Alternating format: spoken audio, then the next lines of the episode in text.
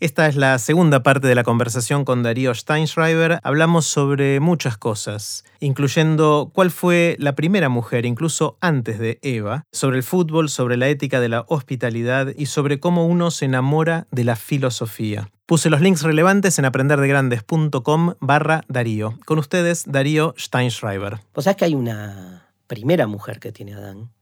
Ahí está la anomalía. A ver. ¿Sabías No. la historia? ¿Antes de Eva? Claro. Lo que pasa es que la Biblia es un es, es la imposición de ciertos textos por sobre otros textos apócrifos, Ajá. llamados apócrifos, a partir de, de su exclusión. Pero hay un montón de textos de tradición. Alternativos. Claro, de una tradición oral. Son verdades alternativas. Que están ahí, sí, pero que digo, esto lo maneja cualquier este, eh, rabino o cualquier cura. Sí, ¿eh? sí, sí. Este, ¿Y cómo es esto? Se llamaba Lilith. Lilith. ¿Y qué pasó con Lilith? Lilith fue la primera mujer que tuvo Adán. De hecho, el primer relato de la creación del, del ser humano dice, este, Dios creó al ser humano a su imagen y semejanza, macho y hembra los creó. Entonces se dice que ese macho y hembra, esa hembra, Lilith, era una pelirroja, este, flaca, alta, divina, muy sensual, que no aceptaba el dominio de Adán porque decía que Dios los había creado a los dos en igualdad de condiciones.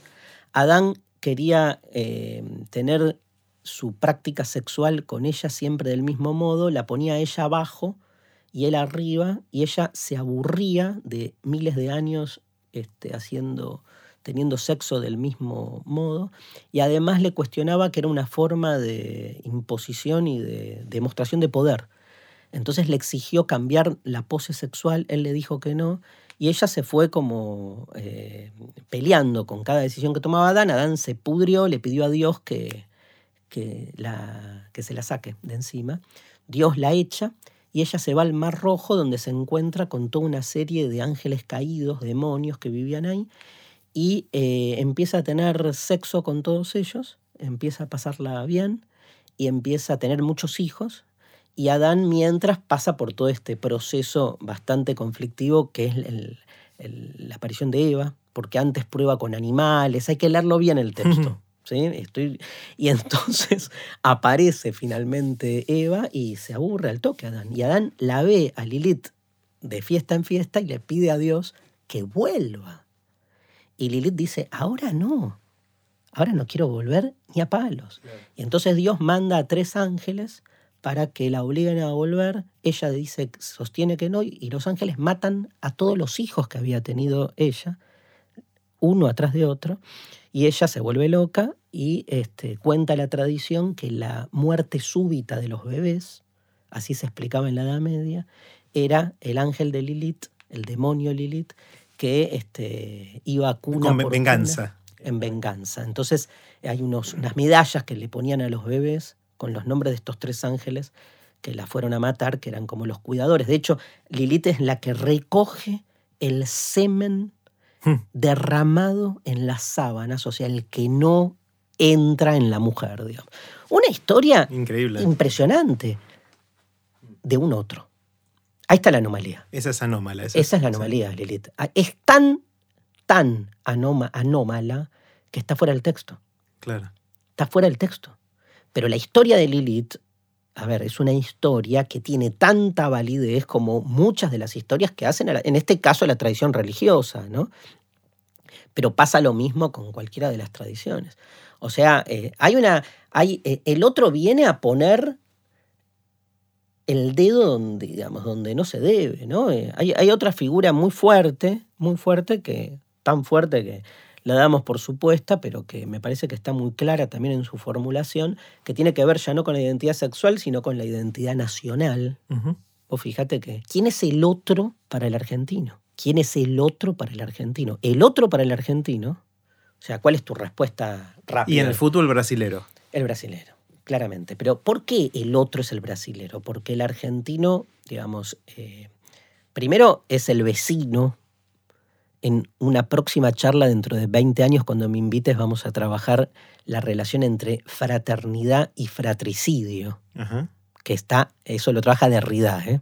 Todo es un robo de otros filósofos, todo lo que decimos, pero que está buenísima, porque eh, es, fíjate que la relación más íntima de los dos hermanos es la que genera la relación más violenta, ¿no? Este, y que es increíble que la idea de fraternidad sea un valor que este, lo tomemos para pensar políticamente el lazo comunitario.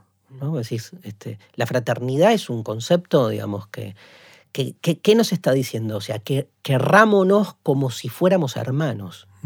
La pregunta es como Caín y Abel, ¿no? Porque, como que hermanos. Porque como que hermanos, porque todo hermano deriva de esa, por lo menos, este, de ese relato originario, ¿no? Y una cosa más, este, volviendo al tema anterior y antes de entrar a la identidad nacional. El valor de la fraternidad, frater, es hermano varón. Mm. ¿Y las mujeres? ¿Por qué el valor de la fraternidad como género? Pero está invisibilizado esa asociación con el género. Y te hablan de la fraternidad de los argentinos, que es este, los machos comiendo asado y jugando al fútbol. ¿Dónde está la mujer? De hecho, el concepto que acuña el feminismo, que es el de sororidad, que tiene que ver con la raíz eh, mujer, sor, sororidad, contrafraternidad. Todo esto lo desarrolla Derrida, ¿eh? todas estas ideas en un libro que se llama Políticas de la Amistad. La idea de sororidad es una idea que surge contra la fraternidad como un lazo comunitario en lucha contra la exclusión que sufre la mujer. O sea que en este caso la relación de sororidad no solo implica como el de fraternidad un lazo de afecto mutuo y de compromiso común, sino un compromiso común emancipatorio. Hmm. Ya qué diferencia, ¿no? Porque está invisibilizado como Lilith. En Estados Unidos, en las universidades, están las fraternities y las sororities. son los clubes de hombres y de mujeres y toman el mismo nombre. Claro, excelente. Acá no. No. Em, el brasilero. Nosotros tenemos himno somos una identidad nacional clara. ¿Los brasileros tienen himno? Sí. sí. ¿Tenemos bandera los brasileros? ¿Tenemos el tango los brasileros? Tienen sus propias... El, samba. ¿Tenemos a Messi los brasileros? No, no tienen nada. No, Neymar. gran jugador. Sí. O sea, ¿qué otro es el brasilero? Ah, es, un espejo. Es un espejo. Entonces la pregunta es quién es el otro, ¿no? Yo creo que el otro no está afuera, está adentro esa otredad está al lado. Es más, es inaprensible, es inefable, porque como es otra u otro, no se le puede dar nombre. De hecho, el otro no tiene nombre y se usa para hablar de él un nombre que tiene que ver con la falta de o con la carencia, y en este caso la carencia de color o de luz. El otro es el negro. Mm. ¿Y qué representa en nuestro país la palabra negro? ¿No? La ausencia de entidad. La negrada. La negrada. Tremendo, mm. ¿no? El gran excluido interior. Es más, cuando te referís a ellos, viste, Jerry, lo que, lo que se hace generalmente es como tratar de homologarlo a algo. ¡Eh, bolita! Mm. ¿Qué bolita? Boliviano. No, no soy boliviano, soy pero es como que... No importa, sos bolita. Claro, porque lo tenés que categorizar en una identidad clara. Ser boliviano, paraguayo, porque boliviano existe. Está aceptada en tanto identidad nacional porque cumple con todas las categorías que uno le exige a la identidad. Pero el negro no, es el hijo de la mixtura, es el hijo de, de, la mezcla, mm. de la impureza. Este, y, es la mayoría, ¿eh? es la mayoría silenciosa. En la Argentina y en cada sociedad siempre hay un otro ahí, de algún modo, constituyéndose como el gran derrotado de una historia que se plasma siempre en un sector hegemónico que se cree, digamos, este, el, depositario de la identidad entera de esa nación. Claro, con lo cual uno aplicando este pensamiento filosófico podría decir, bueno, está mi país y el otro país, y yo soy el bueno y el otro es el malo y todo ese tipo de cosas. Eh, y eso es lo normal, y lo anormal, la pregunta es cómo patear eso y transformarlo, de dónde viene la anomalía que me permite pensarlo de otro lado, y uno se puede preguntar, bueno, ¿será países la mejor manera de organizarnos? Pero seguramente si digo, bueno, a futuro quizás no sean países, sean otras cosas, voy a caer en otras cosas que también van a tener el malo y el bueno. O sea, no va a ser muy distinto que, lo que tenemos hoy. Con lo cual no es un cambio de verdad ese, ¿no? Mira, esa sería una lectura muy pesimista. Eh, yo creo que eh, trato de, de- de encontrarle una vuelta, digamos, pero te diría, eh, hay una tendencia, obviamente, porque es parte de nuestra condición precaria de tratar de estar seguro, tranquilo, ordenado. Y la mejor manera por lo menos hasta ahora, de ordenarnos tiene que ver con esas, ¿no? Con, esas, con esos sistemas de clasificación. Ahora, por otro lado, vas tomando conciencia de esa mixtura originaria donde, en definitiva, este, todos somos negros en Claro. algún punto, todos somos carentes de algo. y, eh, evidentemente, cuando vos tomás conciencia de la otredad, tenés dos posibilidades, ¿no? O a la otredad, de algún modo, la sojuzgás, o tomás una, una posición ética que muchos filósofos, sobre todo de estos últimos años, este, trabajan y llaman con el nombre de ética de la hospitalidad, que cambia un poco el esquema. Porque, y estoy tratando como de pelearme contra tu conclusión pesimista, ¿no? Digamos, ¿por dónde pasa en ese sentido? O sea, ¿qué es la hospitalidad? A ver, por un lado, fíjate que la hospitalidad, si vos vas a las civilizaciones del desierto, de donde proviene nuestra tradición judeocristiana, en el desierto eh, la ética que ahí regía era primero el extranjero. Hmm. Llega el otro y vos lo recibís. No le preguntas quién sos. Lo esperás con agua sobre la mesa, porque es el desierto. Mm. Lo esperás con comida, incluso aunque vos no tengas comida. Se prioriza la llegada del otro, del arribante. De ese otro que viene con su diferencia. Diferencia que te puede patear el tablero. Pero le abrís la puerta. Ahora te agrego un dato. No hay puertas, porque hay tiendas, no casas. La tienda del desierto es una metáfora hermosa de un estado de apertura permanente. La casa, la puerta, el candado, la llave tiene que ver con toda otra estructura u orden social hacia el que nos terminamos dirigiendo. Entonces, este, y, te agrego otro dato en esa ética de la hospitalidad. Eh, la palabra huésped, de donde viene hospitalidad, hospes, ¿sí? es una palabra que en latín se asocia con hostis. Hospes, hostis tienen una relación etimológica de afinidad. Hostis es hostil. Mm. O sea, hay una misma raíz en huésped y en, En hostil. hostilidad. Mm. ¿Por qué? Porque ¿qué dice la lógica de la hospitalidad? Ser hospitalario con el que uno cree que se merece la hospitalidad no es ser hospitalario. Mm. Ahí no hay riesgo. Ni hay don. No hay salto. O sea, hay que ser hospitalario con el hostil.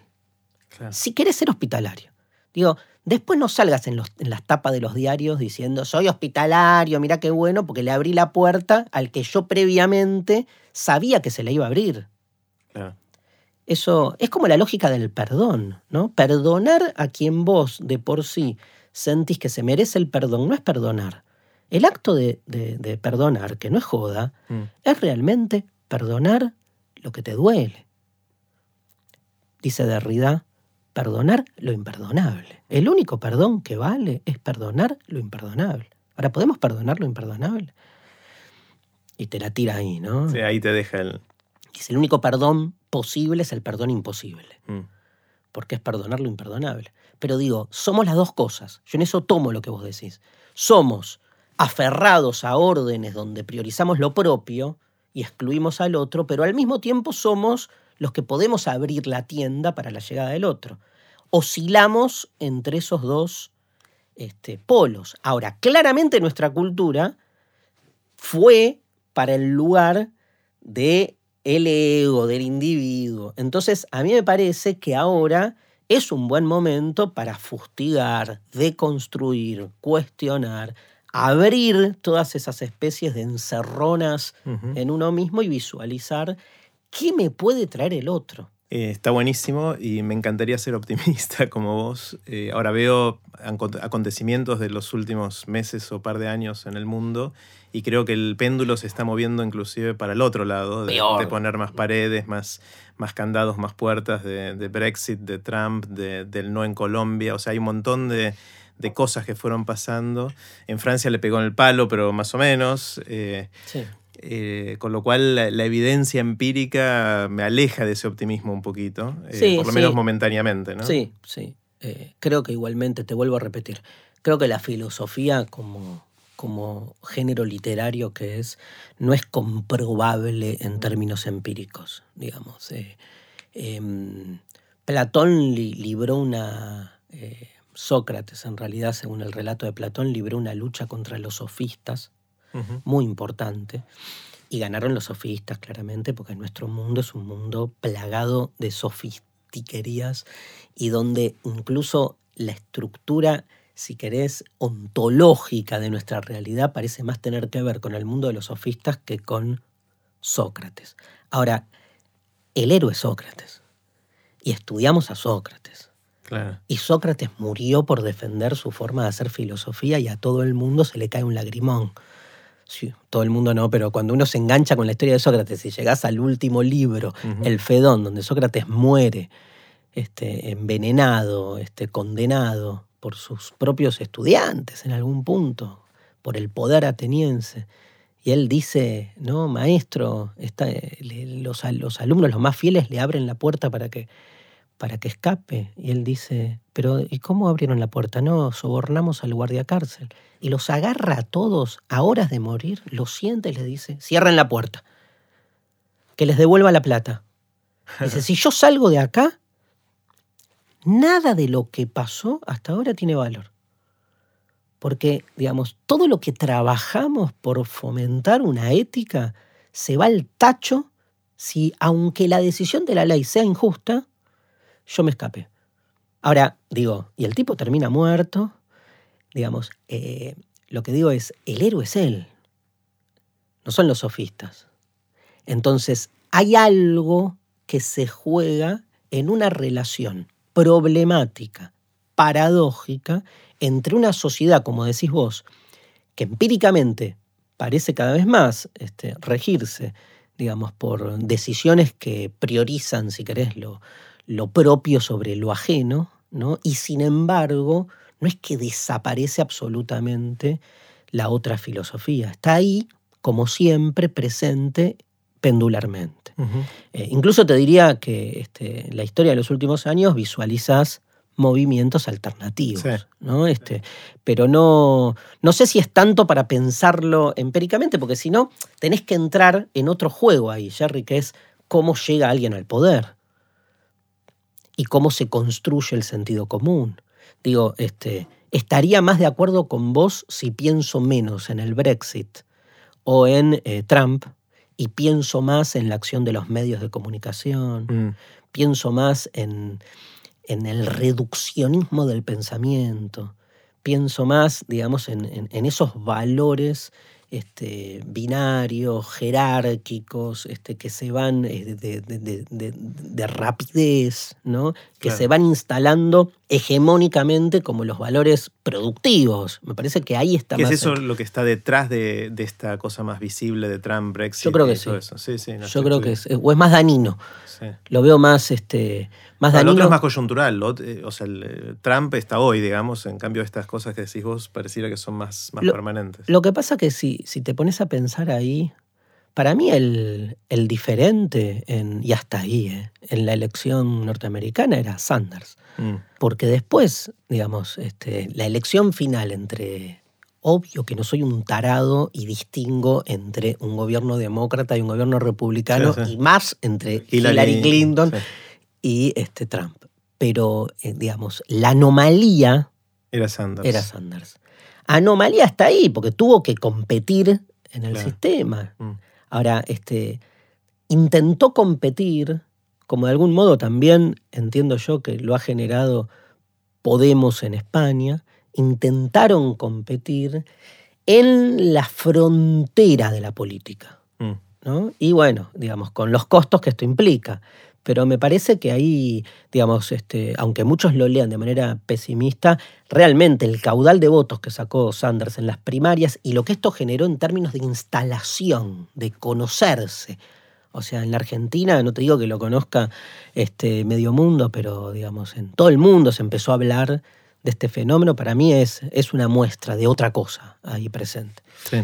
Yendo para otro lado, Darío, me imagino eh, Darío adolescente, cuando eras adolescente, eh, yendo en tu casa a decir, papi, mami, voy a estudiar filosofía. Eh, ¿qué, cómo, ¿Cómo fue eso? ¿Cómo... Fue difícil, fue difícil. Me bancaron, pero este, más por insistencia mía que por otra cosa. Y vos estabas convencido, esto era lo que querías hacer. Más o menos, no, no. No sé.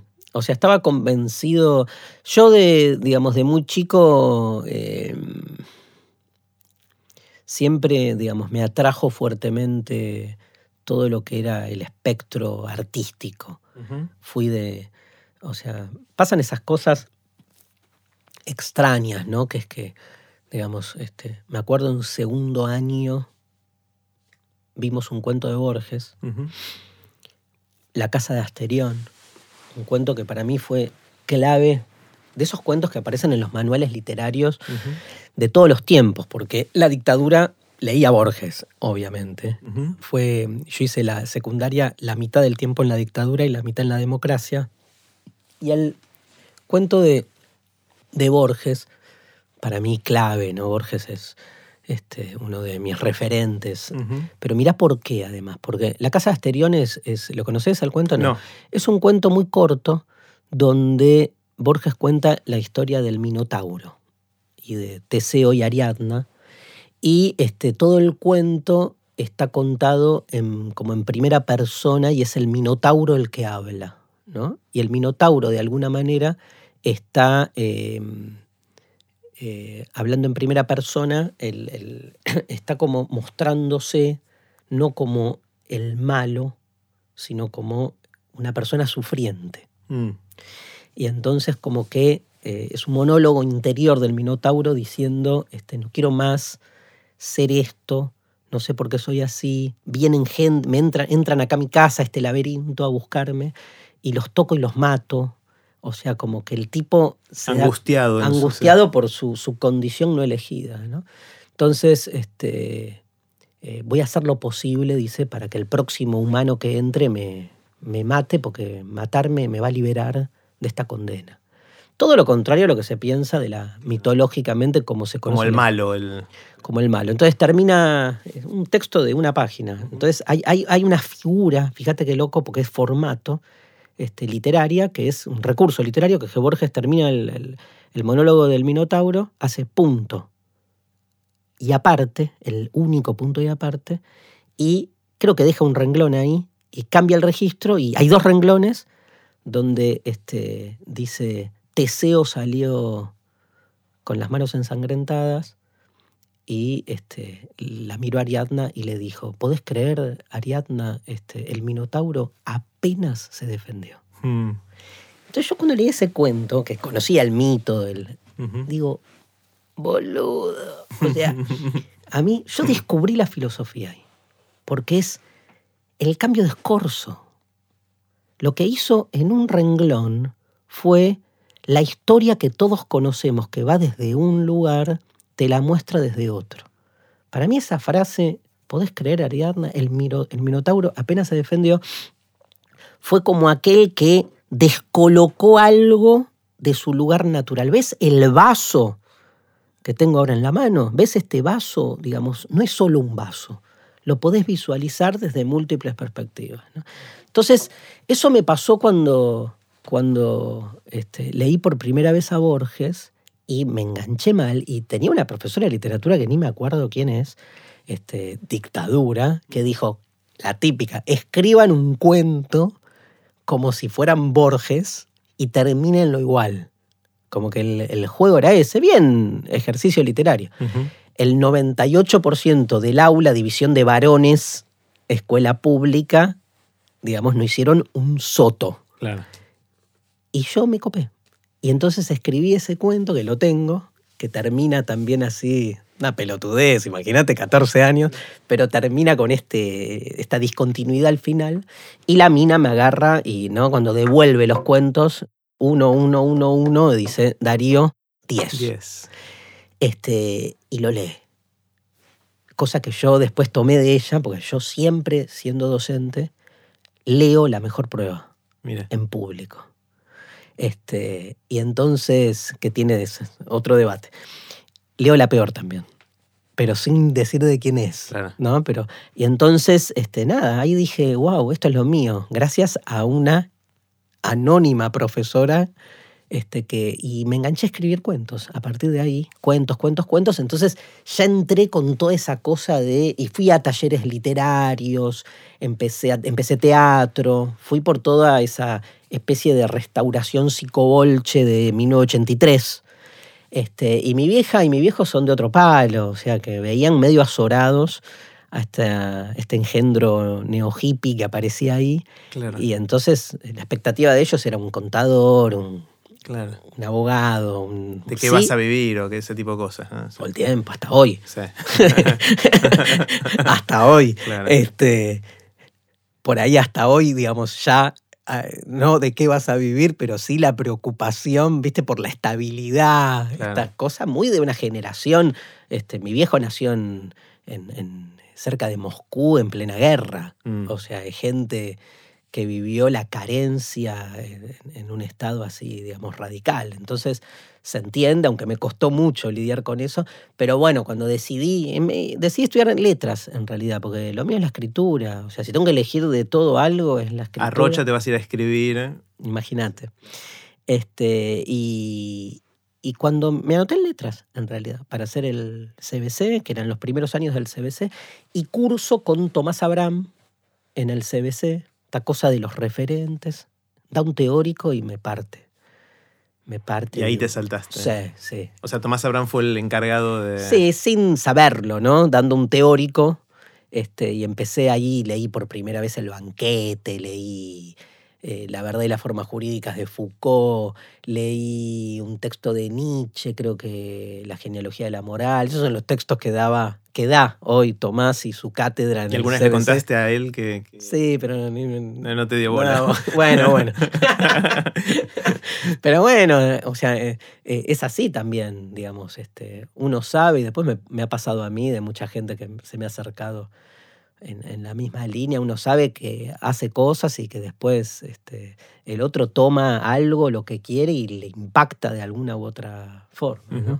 me, gusta ver las distintas, los distintos formatos que usás para, para comunicar estas cosas. Uno es el aula, que, de lo que hablamos mucho. Eh, después, obviamente, está la tele, donde Mentira la Verdad como que creó un formato y un un referente en esto que está espectacular. Y, después está el teatro, ¿no? Con, Desencajados y seguramente algunas otras cosas más que hiciste.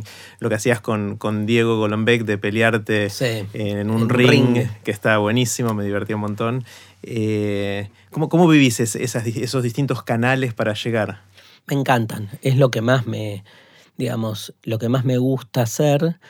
Em, porque me permiten explorar toda una zona creativa que yo creo que, de, nada, también me constituye. O sea, me encanta la filosofía, pero me encanta que esa filosofía, más como arte que como ciencia, digamos, genere este tipo de, de, conmoción más propia de las experiencias eh, estéticas. ¿no? Entonces, siempre para mí la filosofía tuvo que este, relacionarse con ese otro tipo de formato.